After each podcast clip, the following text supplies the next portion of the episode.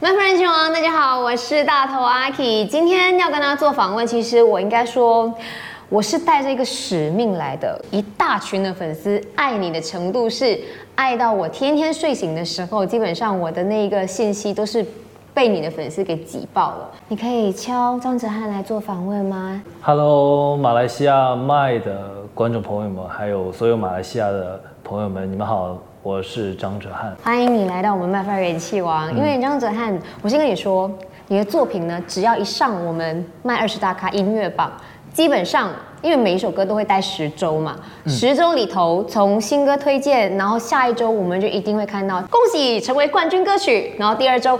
再次恭喜张哲瀚成为冠军歌曲，然后去到第十周了，还是要恭喜张哲瀚成为冠军歌曲，歌好听，粉丝也非常非常的给力。开了两场演唱会了嘛，然后我思考过这个问题，我可能就是拥有的是这个全世界，不是最多，可能是真的是全世界最好的粉丝群体，所以真的是非常的感谢他们，就是不不论是打榜啊，还是支持我的任何方面的一个东西。也是因为他们给了我很大的一个动力，然后能够让我继续在这条道路上吧，在可能在演绎啊，在不管是唱歌方面能够继续走下去，给了我很强大的信念和力量。对，听到张哲瀚很多的歌曲，可能说近这一段期间的，我们听到的都是往可能内心的一些感受出发，或者是你去骑行的时候的一些所见所闻，然后去创作在你的作品当中，甚至说英文的作品的部分也是一样的，哎。Believer，就我们要有信念啊，这一些的。那接下来你的新的作品是否也是会往继续的往你的人的内心去走呢？还是会应你的粉丝们说的啊，张子涵可不可以多唱一些情歌呢？所有的如果是歌手要创作的话，所有的东西一定是从自己的心出发。嗯。如果要我自己去创作的话，因为呃，人生每个阶段都有不同的感悟。遇到的人生一个这么大的一个波折，一个挑战，其实是什么东西让张哲瀚坚持坚信着？我后来有回过头去想过这个问题，因为，呃，为什么大家会看到我状态比较好？人呢，就是对得起自己，然后对得起自己的良心，然后对得起天，对得起地，嗯，上天在看。就是我问心无愧，我没有做过的事情，或者我没有做错的事情，为什么要去折磨自己呢？最近也看了一个片子，里面一个那个主人公就一直对他弟弟说：“他说，不要让未来，呃，留下过去的眼泪。”有这么多粉丝还依旧这么努力的支持我，我相信他们一定也是非常相信，呃，我的为人和非常相信我的很多的东西，因为我相信，因为他们相信，所以他们才会一直以来一直。的支持我，所以我也会更有动力的去回馈给他们。所以没有哪一刻说真的是有质疑过，或者是想要说就这样子算了吧。当时的想法是，呃，完全是懵的。呃，在那个时候，超出我的认知范围内的一个事情，或超出我能力范围一个内的事情，我不知道怎么去解决，也不知道怎么去面对。那回过头来看，我觉得这是一种成长和蜕变。人面对未知的时候。有的时候会心生恐惧，有的时候会懵，因为我本来是一个胆子比较大的人，就是可能不会有太多的恐惧感。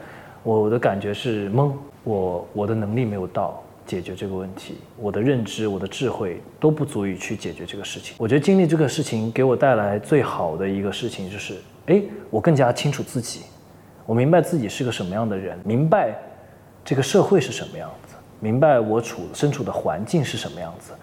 你刚才在台上彩排的时候，其实我们在台下有幸的可以去稍微看一下，然后我就说跟同事们说，我说，哎，张哲瀚是一个很有 sense 的人，之前是很专注在做演员，那现在张哲瀚就是创作歌手，现在还会想要回去演戏吗？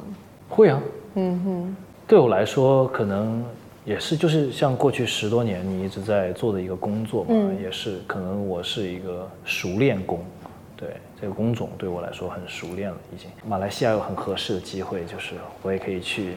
哎，今天宝宝放在这里了，客串怎么可能只有客串而已？张哲瀚想要演的话，马来西亚的那些制作团队们立刻叮收到了这个讯息。好，包括我也是自己做导演去拍了一个片子，就有很多艺术的想法或者艺术的呃追求，呃在里面。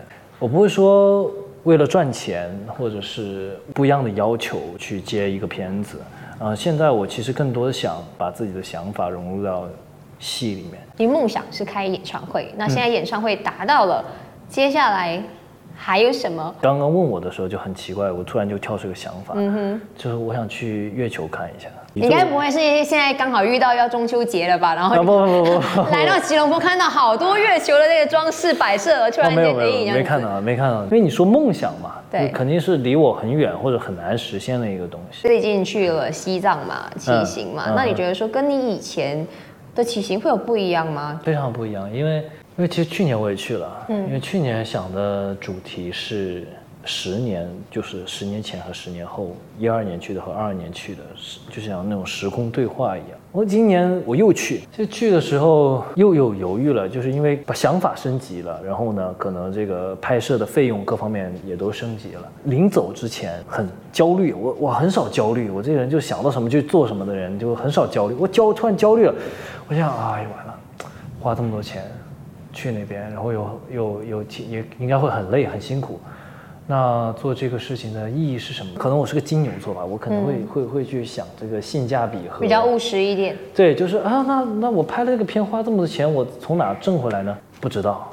后来我就是也是跟朋友聊天，因为有些主题的东西我会跟他们聊，然后我会去问我身边的每个人。后来我那朋友就问了我一句话，他说：“如果你不去的话，你会不会后悔？”那我就是很快我会告诉他我会，因为时间错过了就不会再有。为什么进入这一行开始拍戏？我觉得也是命运的安排。后来又遭遭遇了一些什么事情？我觉得有的时候出发不一定有什么意义，出发就是为了寻找到意义，就是寻找到人生的方向。嗯哼，那粉丝有好些问题是要我来帮忙问的，比如说张哲瀚的肌肉还在吗？应该还还还在吧，肌肉还在吧，因为也也一直有运动。因为第一次开的时候，其实并没有什么很多的经验去在演唱会方面，然后回去了以后自己有思考有总结。我现在我就会，呃，比如说把演唱会的歌单拉下来，然后骑那种动感单车，然后边骑边唱，然后就是过一下整场，然后就是歌词啊和和各方面状态都会熟。粉丝们想要问的，张哲瀚最近开心吗？很开心啊。特别是你把那个骑行完成了，然后拍摄的时候，其实最重要是顺利。就最近还有在收集冷笑话吗？哈，就看了你这个题目以后，你就真的跑去找了？对对，去找了一个。那是这个是小偷步喽？用不上嘛？说实话，在国内的这个，比如说不管是任何访谈工作啊，还是什么工作，其实都是比较难进展，完全无用武之地啊！我要会说冷笑话，说给谁听啊？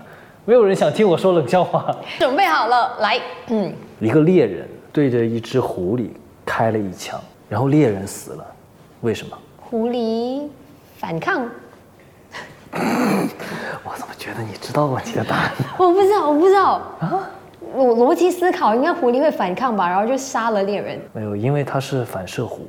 好，下一个来。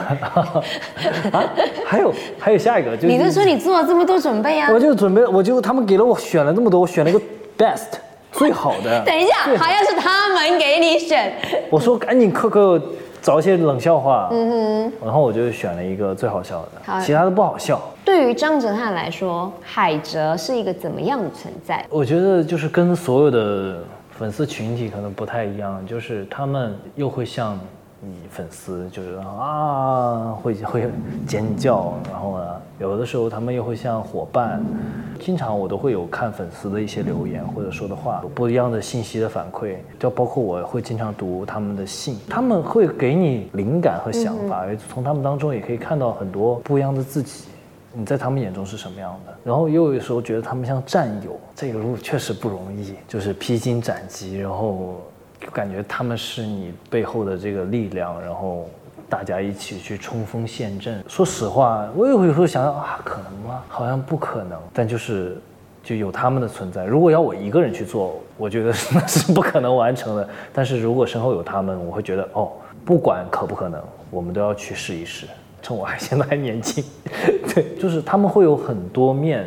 年纪比我大的一点也会像像妈妈一样操心。现在能够记下留下来，继续支持我的，我觉得都是真的，呃，很特别的存在吧。嗯，好，那现在的你会不会有说，可能年龄的焦虑？其实最如果做艺人来讲，不算特别年轻，特别是作为一个歌手来讲哈，作为一个演员来讲，当然了，我以前就说过，就是演到七八十岁，嗯，都是很正常的，因为有各种各样的角色嘛。但是作为一个歌手，但是我后来去看了五月天的演唱会，他们就说他们要唱到八十岁，他们可以唱到八十岁，为什么不可以？通过生活当中一些事情，给自己一些信念和能量吧。做好的音乐，也不怕晚。反正现在就是更加的自在一点，也没有像以前那么忙，就是轻松一些。你这一次就是来马来西亚开唱，你十月七号的时候，同样的也是会来到马来西亚，到时候是来我们的电台的 My Big Show AI 二十三。Hello，马来西亚的粉丝朋友们，让我们在 My Big Show AI 二三见。